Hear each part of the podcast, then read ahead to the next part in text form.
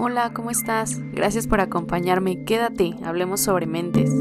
Estás escuchando Sobre Mentes con Tonantzin González. Quédate.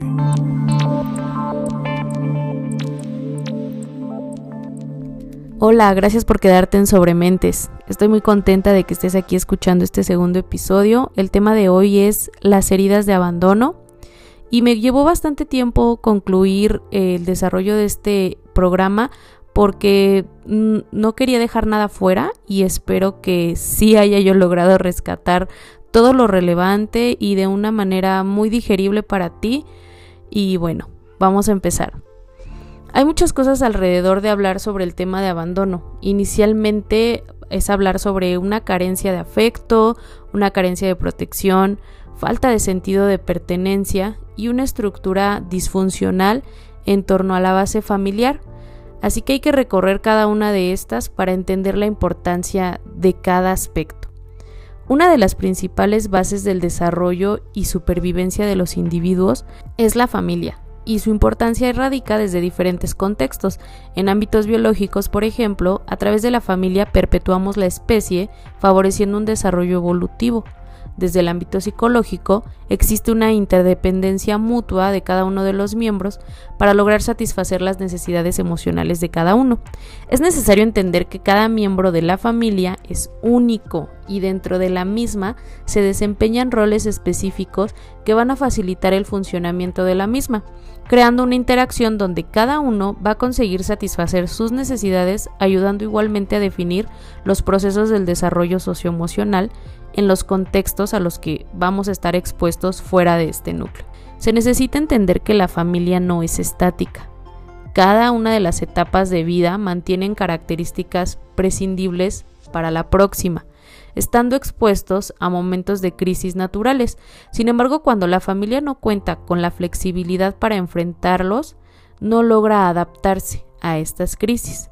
Las emociones se manifiestan inicialmente en el núcleo familiar, ya que éste se denomina como el medio más seguro para hacerlo, y posteriormente poder manifestarlas fuera de este núcleo y desenvolvernos de manera adecuada en los nuevos contextos a los que estaremos exponiéndonos. Pero ¿qué pasa cuando realmente el núcleo familiar no es o deja de ser seguro?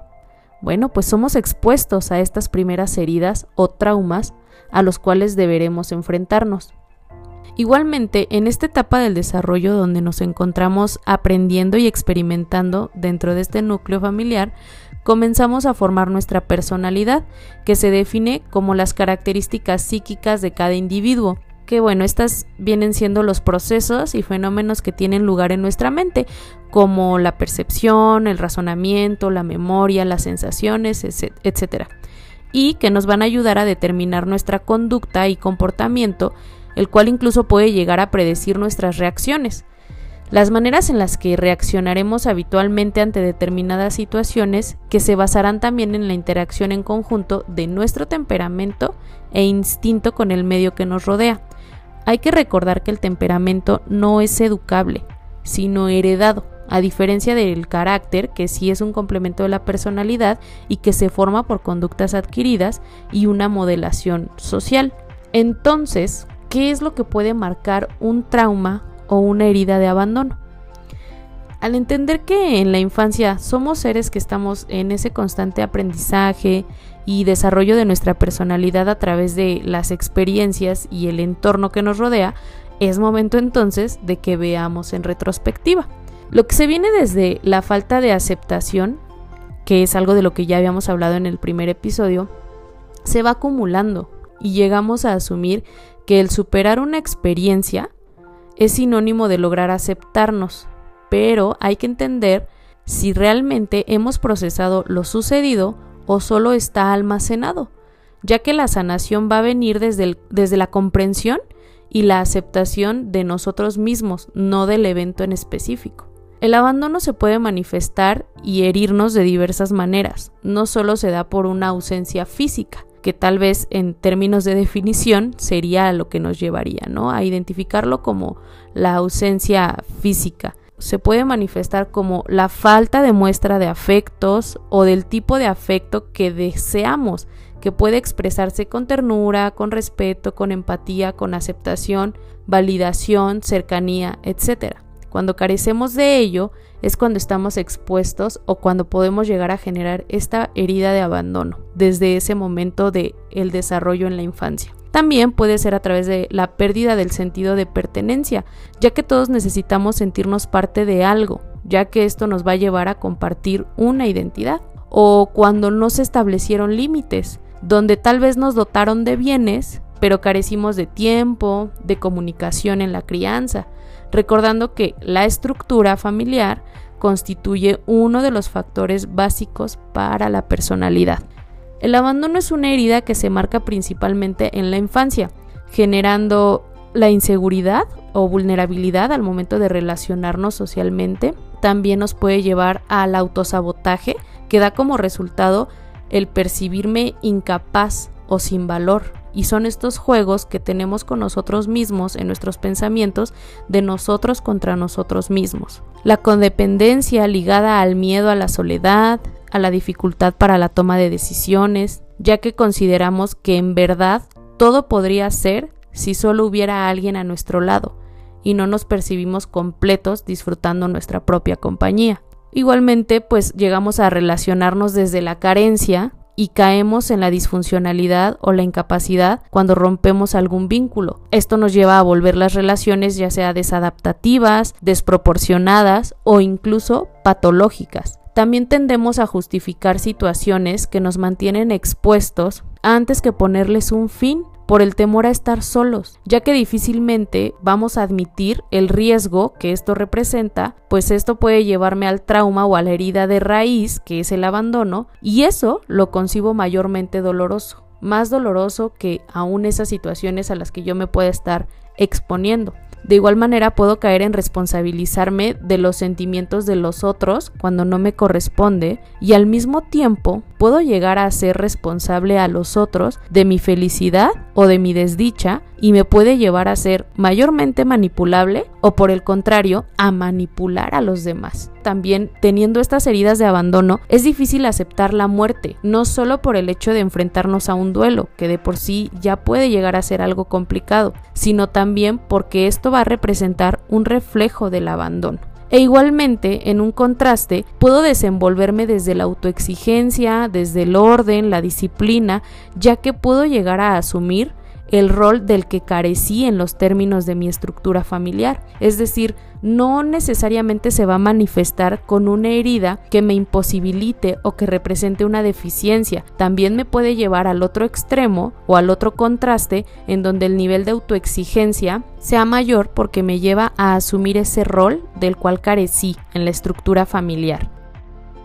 ¿Te ha pasado? Hay que hablar de algunos ejemplos para poder terminar de entender si yo llego a sentirme con algunas de las características de las que hemos venido hablando sobre estas heridas de abandono, si me llego a identificar. Uno de los ejemplos podría ser que no logro terminar una relación que explícitamente me está generando un daño o me está poniendo en riesgo. La constante creencia de no ser queridos o la incapacidad de identificar que ello es un problema nos lleva a estar expuestos en sobremanera, manteniendo una constante justificación de actos que atentan contra mi integridad física, mi integridad mental, emocional, económica, sexual, la que sea, ya que percibimos el sentido de abandono más doloroso que los mismos riesgos que vivimos estando dentro de estos contextos o dentro de estas relaciones insanas. Otro ejemplo puede ser que permito que me utilicen, permito que me usen. La necesidad frecuente de sentirse importante, considerado o tomado en cuenta por los otros surge de esa incapacidad de validarnos a nosotros mismos, eligiendo tolerar situaciones de abuso con tal de no ser abandonados. También el hecho de no saber decir que no, a pesar de que implique estar envuelto en una situación insatisfactoria, no logro negarme o no logro establecer un límite, pues al hacer algo por los demás, regularmente puede estar implícita la intención de recibir afecto, atención o reconocimiento a cambio, pero el hecho de ceder todo el tiempo no me garantiza realmente estar recibiendo esto que yo concibo como una necesidad. Una necesidad que debería aprender a cubrir por mí mismo, por mí misma. Y en conclusión, Enfrentarnos a todo esto representa valentía, de verdad, ya que nos llevará a tocar todas esas heridas de raíz, esas heridas que nos van a hacer sufrir, pero que también nos van a permitir sanar si trabajamos en ellas. Hay que tener cuidado, el ego puede llevarme a pensar que la situación está arreglada, pues puede crear una barrera para que yo no me observe a mí mismo, a mí misma, lo que me lleva a solo aceptar la experiencia o las experiencias a las que estuve expuesta y no el hecho de que realmente no hemos sanado. Agregaré una frase de Buda, somos lo que pensamos y con nuestros pensamientos construimos la realidad. Recomendaciones.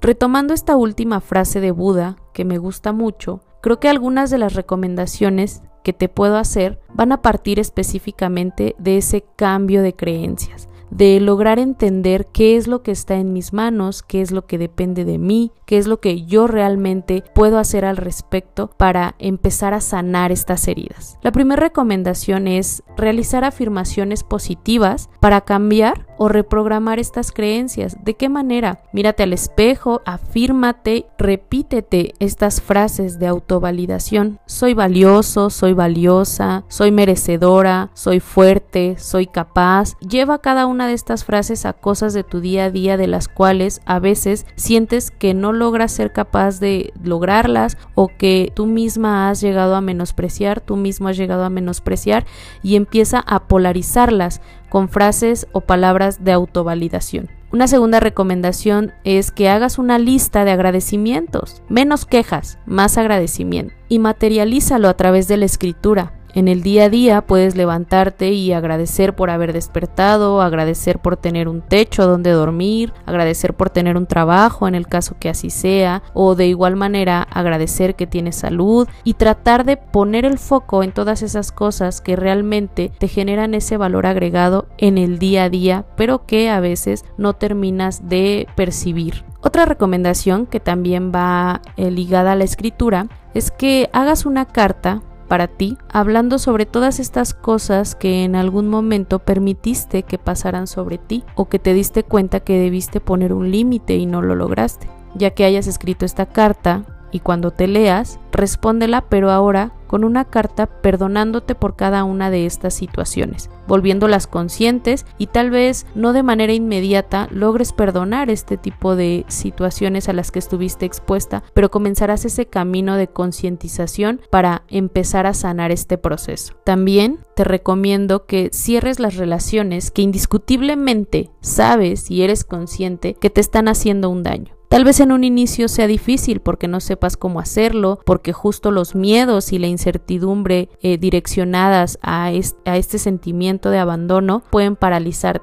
pero comienza a plantearlo en tus pensamientos, decrétalo y así te ayudarás a racionalizarlo para poder tomar acción y realmente tener esa decisión de cerrar o salir de esos espacios o esas relaciones en las que te estás haciendo daño. También te recomiendo que te comprometas y comiences a poner límites. Termina lo que empiezas, empieza a ser más objetiva y a identificar qué es lo que no estás logrando concluir y de qué manera puedes empezar a crear acción para ahora sí finalizarlo. Algo muy importante que también tienes que tener en cuenta dentro de todas estas recomendaciones es comunicar lo que sientes, lo que te gusta, lo que no te gusta, lo que necesitas, todo esto con empatía y asertividad. Y obviamente, si todas estas herramientas de las que te hablo no te parecen tan sencillas, no sabes por dónde empezarlas o incluso dudas el poder ponerlas en práctica, pues obviamente te recomiendo que acudas a terapia para afianzar cada una de estas herramientas anteriores y realmente pongas el foco en esas cosas que necesitan ser sanadas. Recuerda que estas son solo recomendaciones y que no sustituyen un acompañamiento terapéutico. Acércate a un profesional y trabaja en un tratamiento adecuado a tus necesidades. Sígueme en mis redes sociales, recuerda que encuentras el Instagram del podcast como arroba sobre.mentes, mi cuenta de Instagram de psicóloga como arroba sic.tonantzin y también visita mi sitio web si buscas una atención personalizada www.sobrementes.com Escríbeme si quieres iniciar tu proceso terapéutico conmigo. Gracias por escucharme.